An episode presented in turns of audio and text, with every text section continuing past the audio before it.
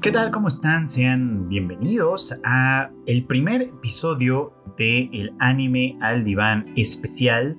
Sé que hemos tenido otros especiales bajo esta, bajo esta nomenclatura, digamos, pero lo que hace especial a este eh, primer episodio especial, como lo estoy llamando, es que este es el primero de, espero muchos, eh, podcasts que son sugeridos por el público que pues me hace el favor de escuchar el podcast, de seguir el contenido que creamos a propósito de anime y que apoya para que se realice algún programa especial en particular eh, eh, a través de pues a través de la plataforma de Patreon que es la que estoy usando por el momento. Eh, vamos a ver cómo funciona vamos a ver qué resulta de esto pero bueno por lo pronto muchas gracias a quienes han confiado en mí para desarrollar este pequeño proyecto. Gracias en particular a René Mackenzie, que fue el mecenas, digamos, para este capítulo en particular.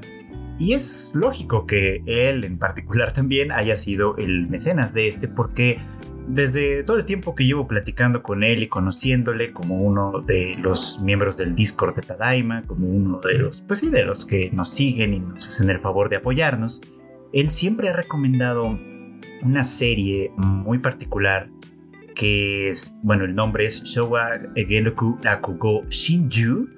Eh, bueno, que de hecho así lo van a encontrar en Crunchyroll por si lo estaban buscando. Que bueno, desde el título es un poquito complicado de explicar, pero eh, vamos a, tratar de dar un contexto como lo más amplio posible para que se entienda muy bien cuál es la importancia de esta serie.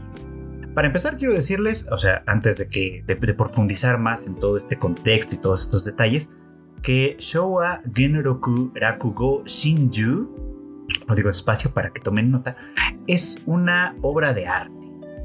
En este capítulo en particular me voy a dedicar únicamente a la primera temporada de las dos que tiene, que me parece que es estupenda, es fenomenal y más adelante en, otro, en otra oportunidad saldrá un segundo episodio de este podcast dedicado a esta serie especial. Pero bueno, venga de una vez el contexto, porque, pues, ¿qué es esto de Showa Gendukura Kubo Shinju? ¿Qué, ¿Qué diablos significa esto? Bueno, vamos a empezar explicando primero eh, un concepto que va a ser fundamental para apreciar esta serie de una mejor manera, que es el Rakugo.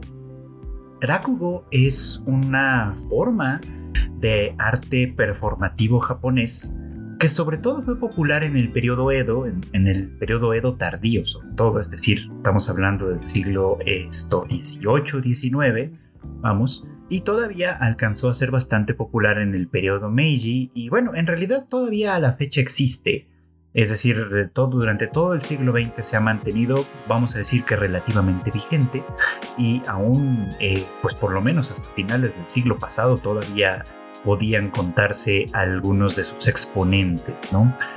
Pasa con el Rakugo lo que pasa con muchas otras artes escénicas originarias de Japón, como el kabuki, como el teatro no, como la interpretación musical con instrumentos clásicos como el shamisen y demás que si bien ya no son lo más popular o ya no son lo más reconocido, sí conservan todavía cierta, cierto prestigio, vamos a decirlo así, en el público que se interesa por las artes tradicionales de Japón y por supuesto que de alguna manera le da empuje.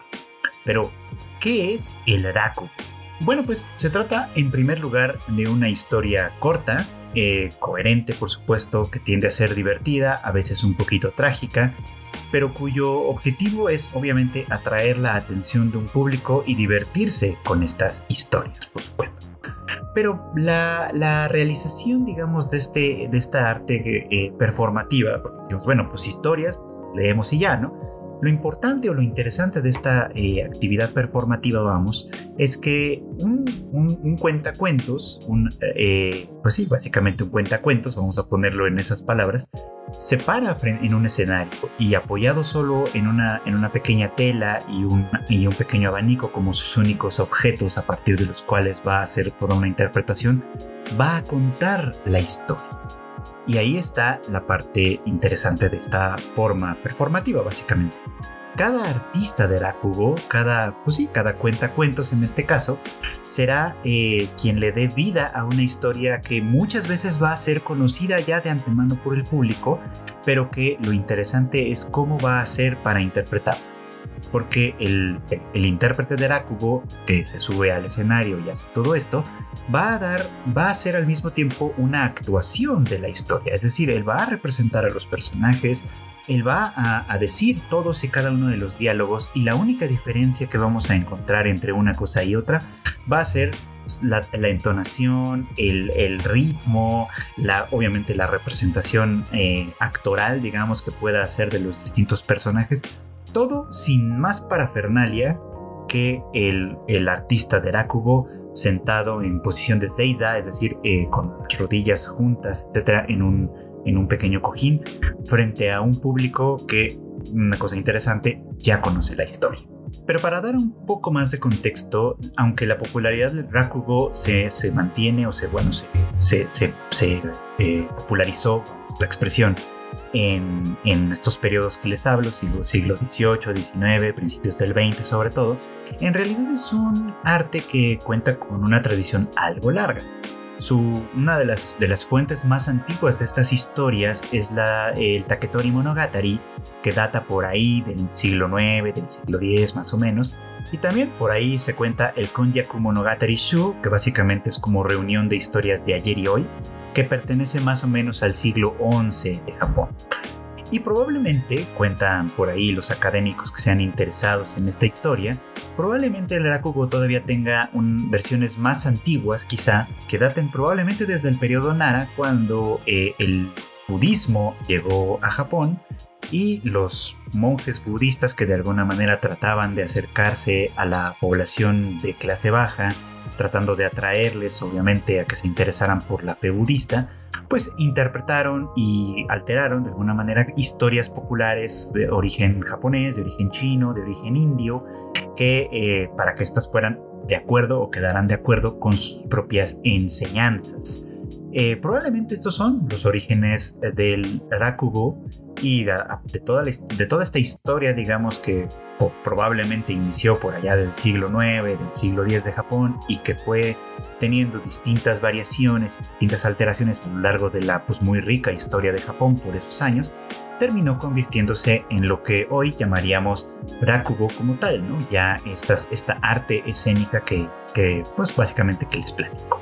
Ahora, un elemento muy interesante de esta arte escénica básicamente es que eh, principalmente es una forma de arte de transmisión oral.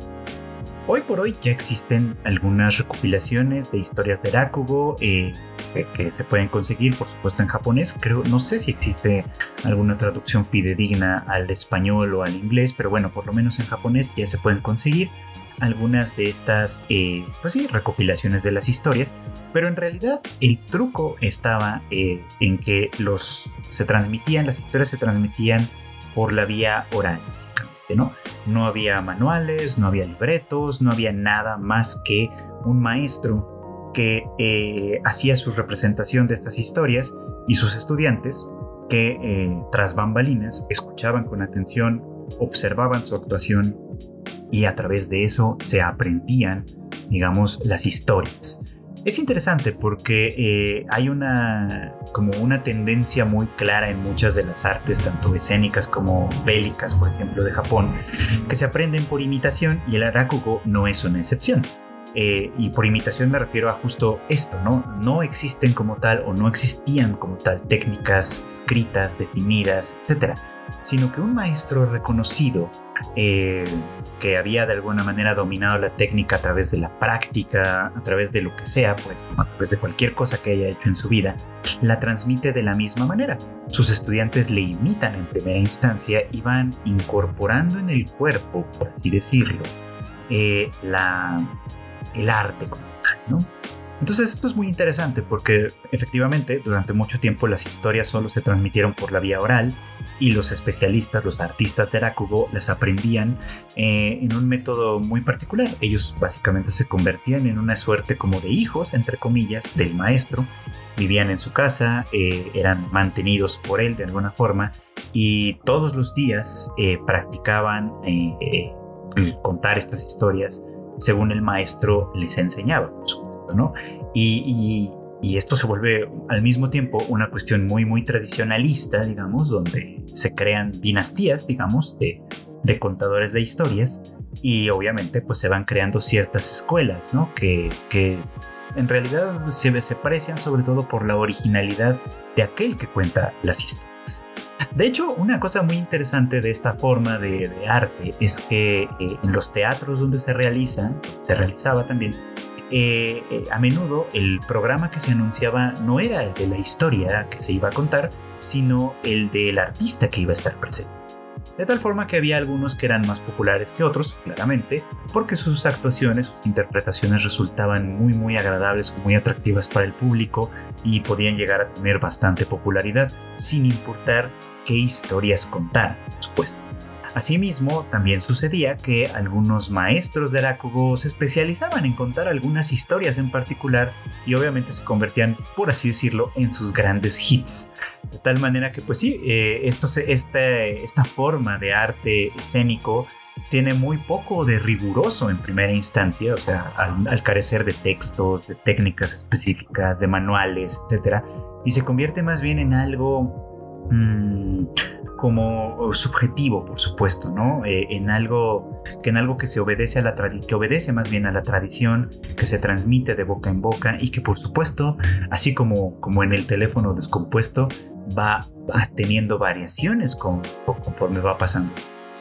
Imagínense, por ejemplo, que un maestro de una cierta generación de Herakugo eh, cuenta ciertas historias, ¿no? Relata, relata los cuentos a través de, bueno, con su técnica en particular, con su manera de hacerlo, y sus estudiantes obviamente al principio le imitan, ¿no? Y, puede ser que lleguen a hacer grandes imitaciones del trabajo de su maestro, pero lo que verdaderamente los convierte en unos profesionales de esto es empezar a desarrollar su, propio, su propia manera de contar.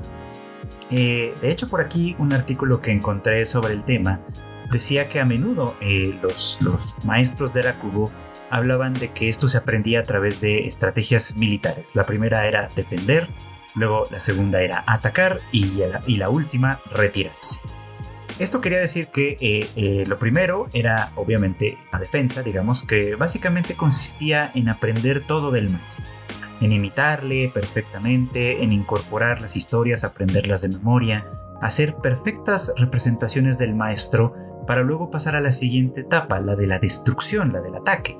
Es decir, donde los estudiantes de alguna manera empiezan a descomponer la interpretación del maestro para finalmente eh, llegar al momento de la retirada, que es básicamente el momento en el que uno encuentra su propio oráculo, por así decirlo, y puede contar la historia a su manera, puede darle una interpretación personal a esta, pues sí, básicamente a esta misma historia. De tal forma que tiene cierto valor de lo efímero, digamos, ¿no? Esta forma de arte. ¿Por qué? Porque eh, presenciar una, representación, vamos, cualquiera que ésta sea, nunca va a ser exactamente igual que la anterior. Para los que observan, por supuesto, el Arakugo, incluso ver distintas presentaciones de un mismo maestro no significa que las presentaciones van a ser exactamente iguales. Siempre va a haber algunas pequeñas variaciones.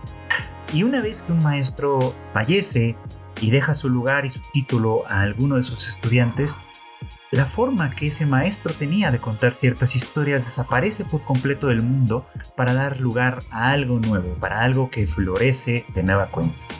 Así que, bueno, puesto en esos términos, creo que resulta ser una, pues sí, una forma de arte escénica bastante interesante.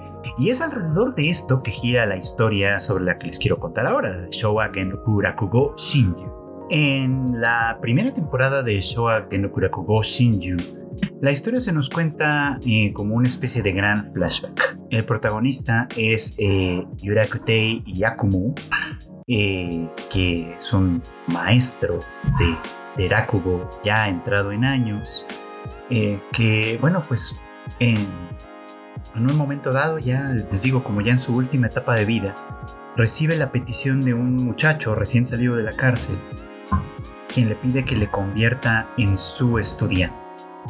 Al principio ella como se niega, por supuesto que sí, y luego eh, después de mucho insistir, este muchacho eh, pues al final de cuentas es aceptado en su casa como un estudiante de Rakugo después de que, de que durante muchísimos años él había rehusado la idea de tener, pues eso, un estudiante.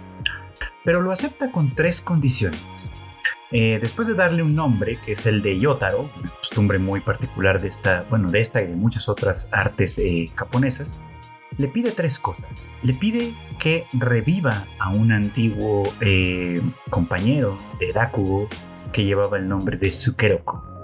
Le pide, en segundo lugar, que cumpla la promesa que Yakumo hizo con Sukeroku en su momento. Y le pide una tercera cosa, que no muera antes de lo que, pues del, propio Yakumo, que viva, pues digamos, más allá de y estas tres solicitudes tienen obviamente mucho que ver con la historia que a partir de ahora ya como va a comenzar a contar, ¿no?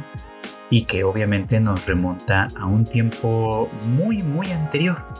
Eh, probablemente en el periodo Taisho, eh, este periodo de principios del siglo XX en Japón, cuando el propio Yakumo todavía no tenía este nombre, sino que más bien era un niño que después de sufrir una lesión, pues es entregado al, anterior Yakumo Yurakutei para que lo convierta en un artista de Rakugo, dado que pues eh, cualquier otra arte escénica que él tenía, él tenía de hecho interés en, en, lo que hacían las geisha de su época, eh, pues básicamente imposibilitado por todas las de la ley, eh, pues le encuentran, ¿no? Un, lugar al cual pertenecer, un lugar, un lugar al que en primer lugar este chico pues en realidad no quiere estar, por supuesto, un lugar que, que, que rechaza, que desprecia, ¿no?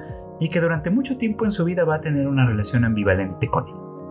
En este lugar él recibe el nombre de Kikuhiko, que va a ser el, el pues sí, el, título con el que va a funcionar durante todos sus años como aprendiz de Rakugo. Y ahí es donde conoce a Sukeroku, ¿no? Un chico también de un extracto social mucho más bajo que el del propio Kikuhiko, que ya era bastante, bueno, no era que fuera bajo como tal, pero sí estaba en una situación algo precaria para su época. Bueno, pues Sukeroku venía literal de los arrabales, de la, de las, de la región más pobre, de las, del estrato social más pobre posible, ¿no? Y eh, Kikuhiko, que fue aceptado oficialmente por Yakumo como su aprendiz, y Sukeroku, que en realidad no fue aceptado en primera instancia, sino que más bien pues se quedó a fuerza de imponerse a sí mismo, forman un dueto muy muy interesante durante mucho tiempo, pues porque de alguna forma se complementan entre sí. Vamos a ver cómo en esos primeros episodios, conforme se van conociendo y van enfrentando este, pues estos primeros atisbos de la rivalidad que les va a caracterizar durante toda su carrera, Kikuhiko y Sukeroku forman una especie de binomio del ideal masculino, así decirlo, o de, o de dos ideales masculinos, por así decirlo. Kikuhiko es eh, el que podríamos considerar como un buen, el buen partido, digamos, ¿no? Es un hombre formal, trabajador, muy correcto, serio, quizá un poquito rígido en sus formas, por supuesto, ¿no? Pero a final de cuentas es este tipo, además de, rostro atractivo, de, rasgos finos, desde luego, ¿no? Tiene todas estas características que le convierten en un hombre ideal desde varios puntos de vista, por supuesto. En cambio, eh, Sukeroku eh, básicamente es el, hombre de aventuras, ¿no? Es, un chancero, es un vividor, dedica su tiempo libre e incluso el tiempo que no es precisamente libre y que probablemente debería, comillas, dedicar al estudio del Rakugo, pues lo dedica a la fiesta, a la parranda, a beber, a relacionarse con mujeres, en fin, hace de su vida básicamente un, desorden constante, ¿no? Nunca tiene una moneda en el bolsillo, siempre vive eh, eh, apoyado, digamos, como de la generosidad de su compañero diagonal rival Kikuhiko, en fin. Estos dos personajes, que son tan diferentes de carácter, pero que coinciden en el mismo lugar, también encuentran algunas diferencias en su aproximación a la, al arte. Porque aunque Kikuhiko es un hombre serio, formal, decidido, que practica con rigurosidad eh, el arte del Rakugo, eh, en realidad él no lo ama, él, no deseaba convertirse en un artista de Rakugo y es un poco como la única alternativa que le queda. Por su parte, Sukeroku, pese a, toda su, eh, pese a todo su desorden y su aparente eh, desinterés en la formalidad y todo lo que implica, es alguien que ama el otaku y que además este amor lo transmite a partir a través de sus representaciones, ¿no? Algo que genera una cuestión muy muy particular en Kiko porque eh, bueno, avanzando digamos un poquito como en la historia, cuando los dos se convierten en Futatsume, que básicamente son como aprendices que ya tienen el derecho de subir al escenario, pero que son pues, los segundones, digamos, los, los, que abren los espectáculos, los que por supuesto que todavía tienen un público por ganarse. Bueno, en ese momento de sus carreras, como Futatsume, eh, Sukeroku tiene sobre todo la suerte de llamar muchísimo más la atención. Y es precisamente esta libertad, esta manera de ser tan, pues sí, tan chancera que tiene, que eh, se traduce a final de cuentas en una expresividad que Kikuhiko no puede de ninguna manera imitar y ni siquiera alcanzar. En este punto, eh, Kikuhiko se siente eh, sumamente envidioso de su talento, ¿no? envidioso de todo lo que Sukeroku estaba logrando como un artista. Para quienes ya vieron la serie, seguramente recordarán este momento en el que eh, los dos, eh, y Sukeroku, están eh, en un, bueno, viviendo a la par de lo que está sucediendo en el mundo en términos generales, el inicio de lo que sería la Segunda Guerra Mundial. Eh, la serie no profundiza demasiado en este periodo, más allá de, eh, pues de señalarla un poco, ¿no? Como uno de estos artes que tuvieron que ponerse un poco como en pausa, debido a que el gran esfuerzo de la guerra pues complicaba muchísimo, obviamente pues el entretenimiento, e incluso era medio mal visto por el ejército imperial, porque pues se creía, se pensaba que las historias de Rakugo, a menudo, que a menudo eran picantes, a menudo tenían o tienen elementos eróticos como tal, pues eh, eran una mala influencia para la población. Hay que recordar que muy, muy a menudo los militares son gente que sobre todo enarbola eh, una moralidad demasiado rígida. Esto es cierto en muchas partes del mundo y no lo fue menos cierto en Japón. Lo que motivó en el caso de nuestra historia que hubiera alguna movilización para sobrevivir eh, económicamente hablando. el maestro Yakumu tiene que viajar a Manchuria, a esta zona ocupada por el ejército imperial, eh, para, bueno, con la finalidad de entretener a las tropas, por supuesto, ¿no? Digo, obviamente ahí se ve un poquito como la dualidad, ¿no? Por un lado, el ejército eh, intenta minimizar, ¿no? Artes como el arácugo por considerarlas perniciosas para la población, pero por el otro lado las eh, alienta en cuanto a su ejército, por supuesto, ¿no? Como un mecanismo para motivar a la tropa, ¿no? Para todos, bueno, para sus funciones, digamos, para este viaje, eh, ya como decide llevarse a Sukeroku para, bueno, para, no solo para que le haga compañía, sino para que colabore con él en, en las presentaciones que van a hacer. Y esto Kikuhiko lo, Kikuhiko lo resiente, perdón, de una manera muy personal se da cuenta de que el hecho de que lleven a Sukeroku y no a él, pues es una demostración de, cuán lejos está su compañero de su propio talento y de cómo él realmente no consigue encontrar lo que podría llamarse su propio Rakugo en este caso. Es interesante que en este punto Sukeroku ya le había dado un poquito como la clave para que, necesitaba, lo que le hacía falta para destacar y es algo que en, un primer, momento pareciera como que contrasta, como que saca de balance. Y es que Sukeroku le dice, o le da a entender pues, que tiene que apelar a lo sensual. Es decir, que el serio y formal y muy rígido Kikuhiko, eh, que no parece que sea ese tipo de persona, en realidad es una persona profundamente sensual y Sukeroku lo nota, ¿no? Hay, en, esa, en esos manerismos un poquito femeninos que tiene, etcétera, existe una sensualidad que puede hacerle lucir su, su narrativa, digamos. Esa es una observación bastante interesante precisamente por de dónde viene, ¿no? Decía yo al principio de este, pues, este análisis que Kikuhiko y Sukeroku eran un poco como un binomio de la masculinidad, y sí, ¿no? Cuando de alguna manera uno representa esta masculinidad ruda, dura, eh, insoluta, pues, ¿no? Que de alguna forma no puede eh, eh, comprometerse como con nada. Kikuhiko representa una masculinidad diferente, una masculinidad que sí, casualmente se acerca un poco a lo femenino en ciertas condiciones. Es entonces eh, cuando, cuando Kikuhiko se da cuenta de esto, acepta esto como una verdad y empieza también a expresarlo en su obra. Y de hecho una de las, de las obras en las que más se nota esta, eh, esta representación es en la de los amantes suicidas de Shinagawa, que bueno, pues este... Eh, tiene mucho que ver con cómo se va a desarrollar esta historia. Eh, así que pues cuando la cuente prestenle mucha atención por supuesto.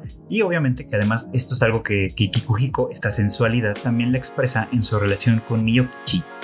Bellamente interpretado este personaje por Megumi Hayashibara. Miyokichi es una chica que... Eh, pues que es una geisha básicamente que era una de las favoritas, digamos, del maestro de Yakumo. Obviamente, pues él era un cliente de la casa de geishas, algo que, si bien era, entre muchas comillas, aceptado, no era, o sea, más, no era como tal bien visto, ¿no? O sea, era este tipo de excentricidades masculinas, por así decirlo, eran bastante aceptables en esa época dentro de lo que cabe. Y bueno, pues él tenía a, esta geisha favorita en la persona de Miyokichi, que eh, traba una muy buena amistad en primer lugar con Kikuhiko y después un romance a escondidas, ¿no? En el que ella de alguna forma, pues pese a su papel y todo, desea eh, pues estar junto a Kikuhiko y él también con ella, pues, ¿no? Pero el, mundo y las circunstancias en las que se encuentran les impide como tal relacionarse pública y abiertamente, ¿no? Entonces vamos viendo con la aparición de este personaje, con la rivalidad entre Sukeroku y Kikuhiko, con el propio camino de descubrimiento que Kikuhiko tiene con respecto a su propio Rakugo, cómo de alguna manera se va configurando una historia que muchas veces hace reflejo con los propios, con los propios relatos de Rakugo que vemos constantemente en la serie. Insisto, hay que prestarles mucha atención porque a veces en esos relatos se esconden algunos detalles particulares de los personajes. Vale de verdad muchísimo la pena mirar esta serie con atención y como además eh, esto va configurando también el drama que se va construyendo. Pero volviendo a nuestros personajes, es interesante aquí cómo eh, en este punto de la historia Sukeroku parece llevarle una gran ventaja a Kikuhiko.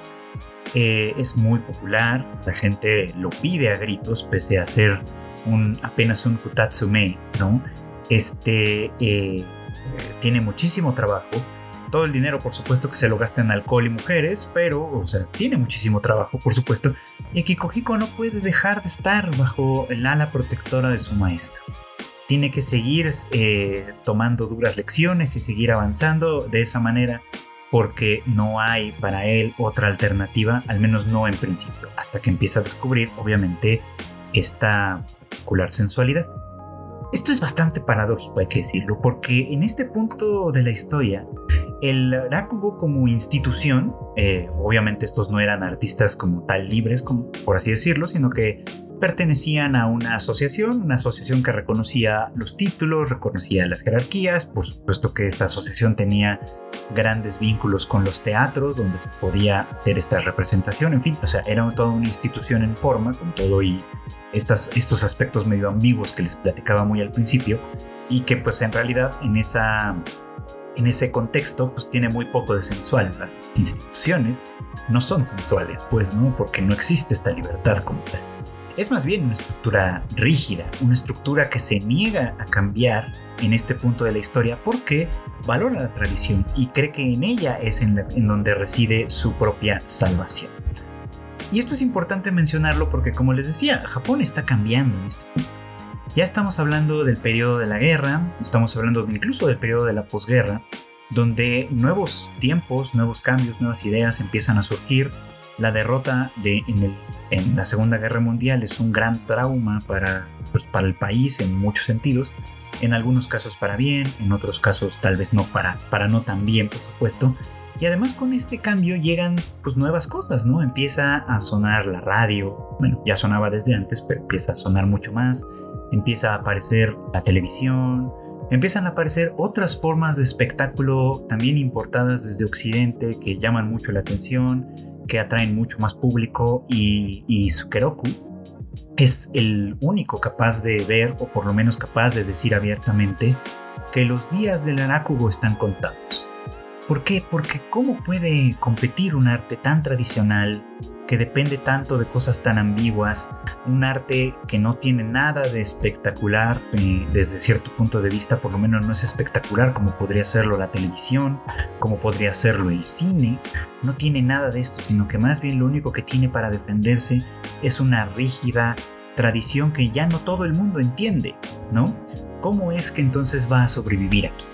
Entonces es aquí empieza por supuesto un asunto, un conflicto muy muy interesante porque decía yo la institución del Erakugo, la asociación de Erakugo, cree que para sobrevivir necesita aferrarse a la tradición y Sukeroku cree que tiene que cambiar. Y él no es, pese a su popularidad, el hijo favorito de la asociación, desde luego, ¿no? En realidad se le considera un tipo problemático que precisamente no respeta las jerarquías, que no valora eh, a, sus maestros de la manera correcta, por lo menos en ese, en ese punto, y que no, eh, y, que pues por supuesto que no entiende, o al menos desde el punto de vista de estos, de estos señores, no entiende cuál es la verdadera esencia del Heráclito, ¿no? Aceptan que es muy popular, aceptan que la gente le quiere, que la gente busca mucho sus presentaciones, pero no lo reconocen como tal, como un artista.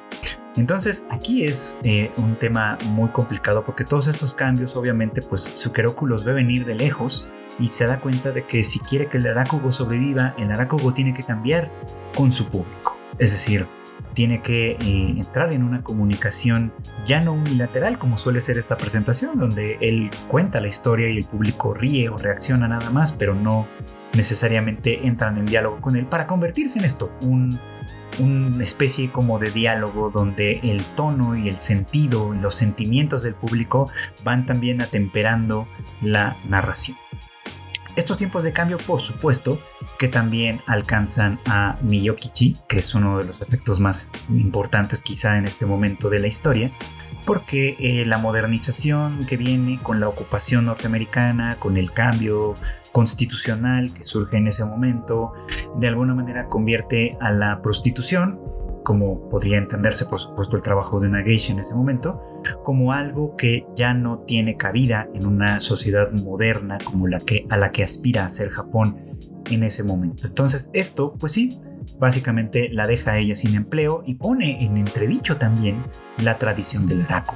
Sin embargo, esta es una pues una perspectiva a futuro. Sukeroku está previendo algo que va a suceder y está tratando evidentemente de, eh, pues de evitarlo, ¿no? Tanto ama él al Arakugo que pues está pensando, aunque no sea de una manera muy rigurosa ni muy institucional, en una forma de hacer que este arte sobreviva. Pero decía, es parte del futuro todavía. En este momento en realidad el Arakugo sigue considerándose como un arte importante, sigue teniendo público, cada vez un poco menos, es verdad, pero todavía funciona lo suficiente como para que Kikuhiko comience a probar, por así decir, las mieles y también los sinsabores de la tradición, pues, ¿no? Esta tradición que Sukeroku tanto rechaza se convierte de alguna forma en un peso importante para Kikuhiko, porque por un lado, eh, bueno, pues obviamente el gran favorito de la asociación de entre los estudiantes de Yakumo, pues es él, ¿no? Nadie quiere Nadie de los, de los mayores, digamos, quiere a Sukeroku. Y todos están esperando que Yakumo anuncie que Kikuhiko va a ser quien herede el título, ¿no? Eh, este título que es tan importante, digamos, como en este medio. Pero heredar un título de esto, convertirse en un maestro, digamos, de Rakugo, formar parte de las cabezas, digamos, de una asociación con tantísima tradición, con tantísimo prestigio, con todo esto pues que involucra, implica también ciertos eh, sacrificios, digamos, ¿no? Y uno de ellos es justo el que tiene que ver con la relación entre Kikuhiko y Miyokichi. Pues eh, ella, que, lo ama de una manera muy profunda y también de pronto puede parecer hasta muy enfermiza, eh, pues no puede ser una mujer oficial, digamos, para él.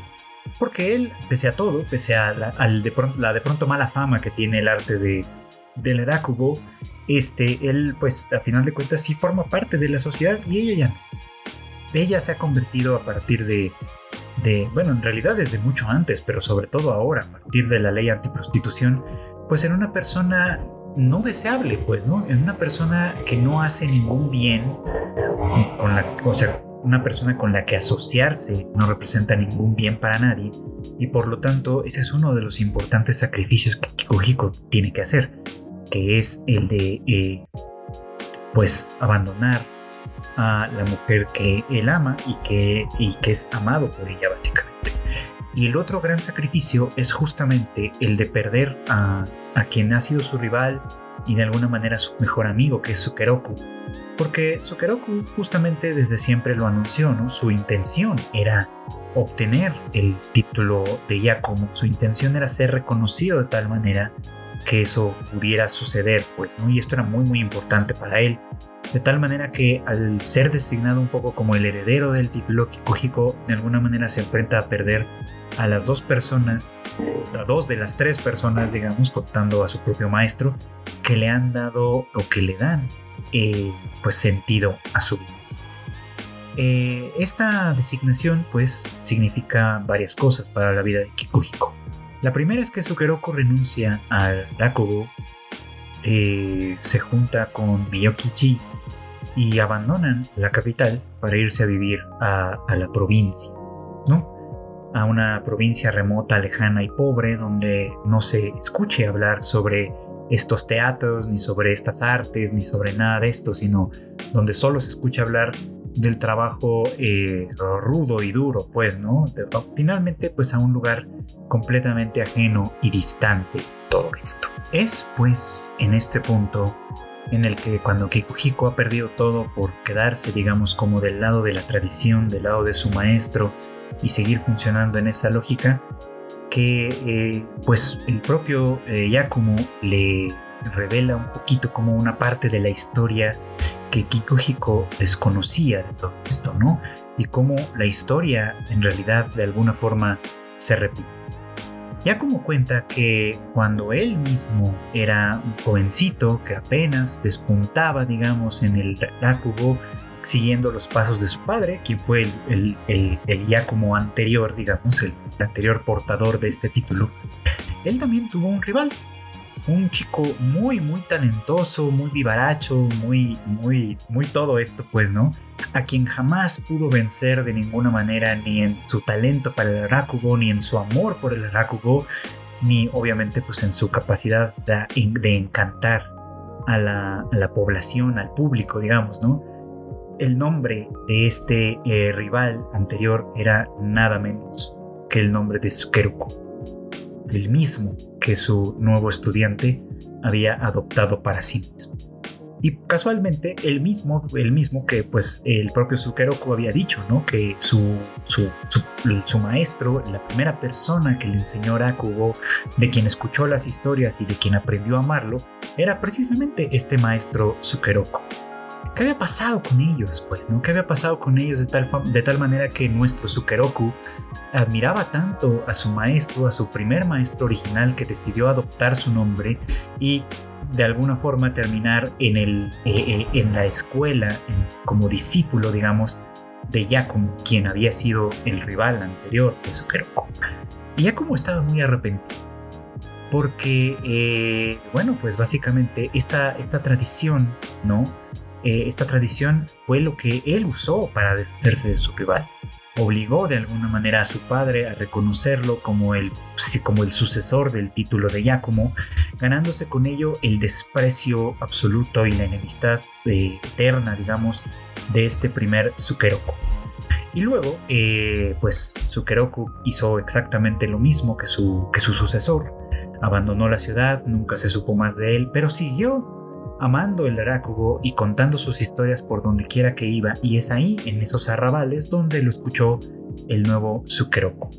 Entonces, esto adquiere un cariz bien interesante y bien diferente cuando se nos revela esta verdad, porque resulta que hay dos tradiciones corriendo en paralelo. La tradición de Yakumo, que es la tradición institucional, la tradición seria, la tradición formal, la tradición que respeta las normas y jerarquías, que aprende de sus mayores, que sigue los pasos rigurosos, digamos, como debe de ser, y una tradición perdón, más oscura que se desenvuelve en las sombras, que no lleva consigo ni título ni prestigio, pero lleva, sí, mucho amor por el arte, mucho amor por el, por, por, el que lleva talento, que lleva irreverencia y en ello lleva cierta sabiduría. Así que resulta muy trágico, pero al mismo tiempo como, como muy significativo, que Sukeroku haya vuelto a la vida de Yakumo en la forma de este estudiante que tiene exactamente esas mismas características. Talento, ingenio, amor, eh, eh, irreverencia, todo esto que ya les he mencionado. Y a quien una vez más, como si fuera un destino inamovible, le niega también el nombre. Sukeroku, de alguna forma, pareciera estar así condenado para siempre a la sombra, condenado para siempre a hacer, hacer aquello que engrandece aún más la luz del sol precisamente porque proyecta una gran sombra detrás de él. Entonces es un asunto muy muy interesante porque se conjunta no solo esta, esta trágica historia que se repite, que el Sukeroku anterior y el Yakumo eh, anterior también se enfrentaron en un momento dado en el que la tradición se impuso y nuevamente sucede cuando Kikuhiko hereda el título de Yakumo en lugar del mucho más talentoso Sukeroku y vuelve a repetir esta historia. Eh, Kikuhiko, por un lado, hay que decir esto, no está de acuerdo en realidad con, con recibir eh, no quiere eh, repetir esta historia reconoce en realidad que su rival es mucho mejor que él y que todo lo que él mismo es, todo lo que él mismo ha aprendido, todo el hecho de haber podido encontrar su propio Rakugo es algo que también debe a Sukeroku. Entonces eh, hace un gran esfuerzo una vez que su maestro ha fallecido. Hace un gran esfuerzo por recuperarlo, por ir de vuelta a, traer a Sukeroku al escenario, a las luces, y así es como emprende este viaje al final de la primera temporada, o al casi final de la primera temporada, en el que eh, se reencuentra con él, por supuesto, y le obliga a, levantarse, le obliga a recuperar su amor por el Rakugo que había en ese momento abandonado, eh, dejando únicamente a, su única hija como único público, digamos, eh, y haciendo pues, ¿no? Que, que, tratara de recuperar su nombre, que creara una nueva tradición quizá de, a la par de, la tradición de Yakumo, digamos, ¿no? Que se conjuntaran, pues, ¿no? Que hicieran, que cumplieran de alguna manera esta promesa, esta, esta promesa de, de, avanzar y de hacer crecer y de ayudar a sobrevivir al arte en un momento muy difícil para todo esto, por supuesto, ¿no? Y aquí es donde se, se conjunta una tragedia que en realidad está desde el título de la serie. Les decía yo que esto se llama Showa Genroku Rakugo Shinju, y bueno, aparte de lo de Showa Genroku, que claramente es una alusión a la, a la era, a la era Showa, que es en la que se desarrollan estos acontecimientos, y bueno, el Genroku Rakugo, que básicamente es la, eh, siguiendo un poquito como la idea de la traducción oficial, historias que descienden, historias que de alguna manera eh, son eh, etéreas de alguna manera y se materializan, o al menos así lo estoy interpretando yo. La última palabra, Shinju, es clave aquí porque esa es la palabra que se utiliza para el título del cuento de los amantes suicidas de Shinagawa. Shinju significa exactamente un suicidio de amantes, una forma de, de muerte, digamos, en la que dos personas que se aman pero que no pueden estar juntas acuerdan suicidarse. Y la historia de los amantes de Shinagawa eh, no es exactamente así, de los amantes eh, suicidas de Shinagawa, no es exactamente así. Al ser una historia de Rakugo es una historia de engaño, de, infortunio y demás, ¿no? Donde dos personas acuerdan un suicidio de amantes sin serlo de verdad como tal. Y al final de cuentas esto resulta pues de una manera tragicómica no es ser exactamente así. Y bueno, pues en este encuentro, este, esta serie de encuentros, desencuentros y reencuentros que tenemos entre Kikuhiko y Sukeroku, al final del camino nos espera un suicidio doble, un suicidio de amantes que trunca por completo esta historia. De ahí que eh, cuando Yakumo, muchos años después, recibe a Yotaro como discípulo, le pide que adopte el nombre de Sukeroku, le pide que le ayude a cumplir esa promesa que quedó, que quedó pendiente. Y por supuesto, que no muera antes que Yakumo, porque a final de cuentas eh, esa es la tradición probablemente que quiere hacer perdonar. Con esto termina la primera temporada. Y quiero, tengo que decirles que es una historia, bueno, avanza un poco más y, tiene algunas cosas que ya pertenecen más bien al presente, pero estoy seguro que todo esto lo platicaremos en la segunda emisión de este capítulo especial dedicado a Showagen Rokurakugo Shinju. Este, pero, pero bueno, a final de cuentas, con esta parte termina, digamos, este, este relato en tiempo pasado. Así es como conocemos la trágica historia que arrastra Yakumo este trágico suicidio engañoso, suicidio romántico, amoroso doble que termina por no ser, que comparte con Sukeroku, y vamos a ver a final de cuentas qué se desarrolla más adelante.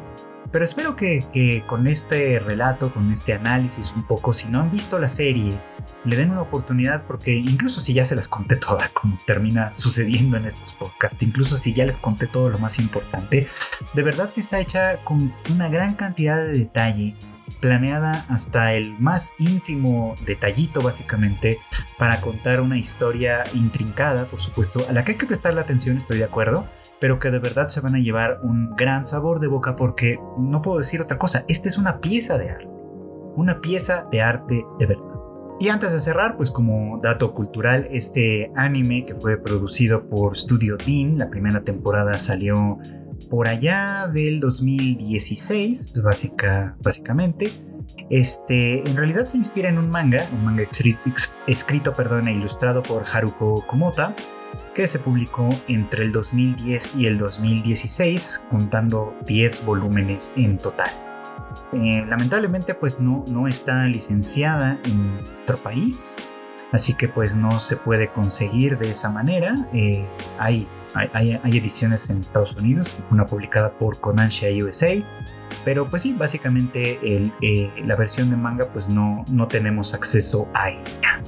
Eh, pero bueno, sea como sea, este, vale la pena de todos modos apreciar la historia tal como se nos presenta, con el increíble trabajo realizado por los actores de voz, en este caso Akira Ishida, quien actúa como Kikuhiko, eh, Koichi Yamadera, que actúa como Sukeroku, eh, Megumi Hayashibara, que hace un gran, pero gran papel como Miyokichi, este, Tomokazu Zeki, que hace también el, el papel como Yotaro, como la tercera generación, digamos, de Sukeroku, y Yu Kobayashi, que hace el papel de Konatsu, que es la hija que tiene, más que tiene Sukeroku más adelante y que seguramente en la segunda temporada será muy, muy importante.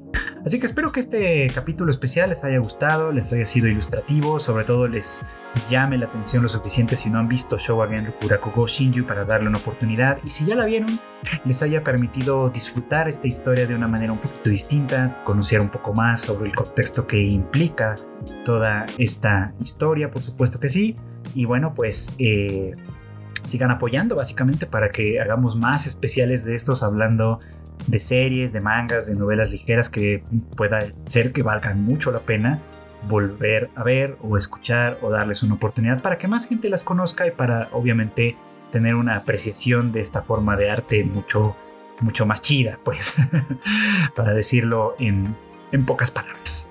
Eh, agradezco nuevamente a nuestro mecenas para este capítulo especial que fue René Mackenzie y nos escuchamos próximamente muy pronto en un nuevo anime al diván tanto en su versión eh, oficial, gratuita que pueden conseguir en todos los medios Spotify y demás, como en su versión eh, especial, que es esta, que se puede conseguir por lo menos de momento a través de Patreon, y tal vez ya en, un, futuro, espero no tan lejano, ponerlo de manera pública para el disfrute de todos los demás. Espero que este experimento continúe, que sigamos teniendo buena oportunidad de seguir hablando sobre series y nuevamente les agradezco mucho. Pasen muy buenas tardes buenos días o buenas